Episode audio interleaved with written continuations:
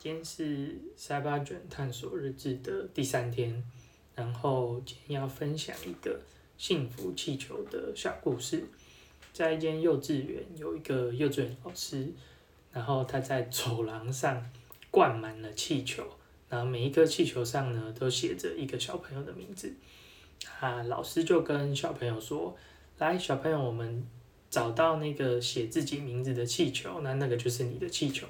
拿到你就可以进教室了。”好，那小朋友就开始疯狂找啊，然后找老半天，大概过了五分钟吧，才终于有一个小朋友找到了他的名字的气球，然后又过了很久很久，才终于有第二、第三个找到。然后这时候老师就跟大家说：“好，小朋友，们换一个方式。”你现在呢，把你手边的气球拿起来，然后看上面是写哪一个同学的名字，你就把气球拿给他。好，结果这样下去之后呢，不到两分钟，大家都拿到自己的气球的名字，就很开心的全部都进教室里面去上课了。好，那这个故事当初看到是给我一个很大的启发，就是很多时候我们想要找自己的幸福嘛，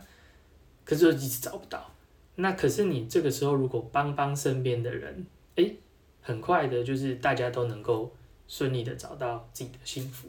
那我也是秉持这样的想法，就是会希望多多分享我学到的东西跟我会的东西，然后去帮助身边的人。那希望有一天呢，别人也会来，就是把我的那个幸福的气球拿给我。好，以上报告完毕。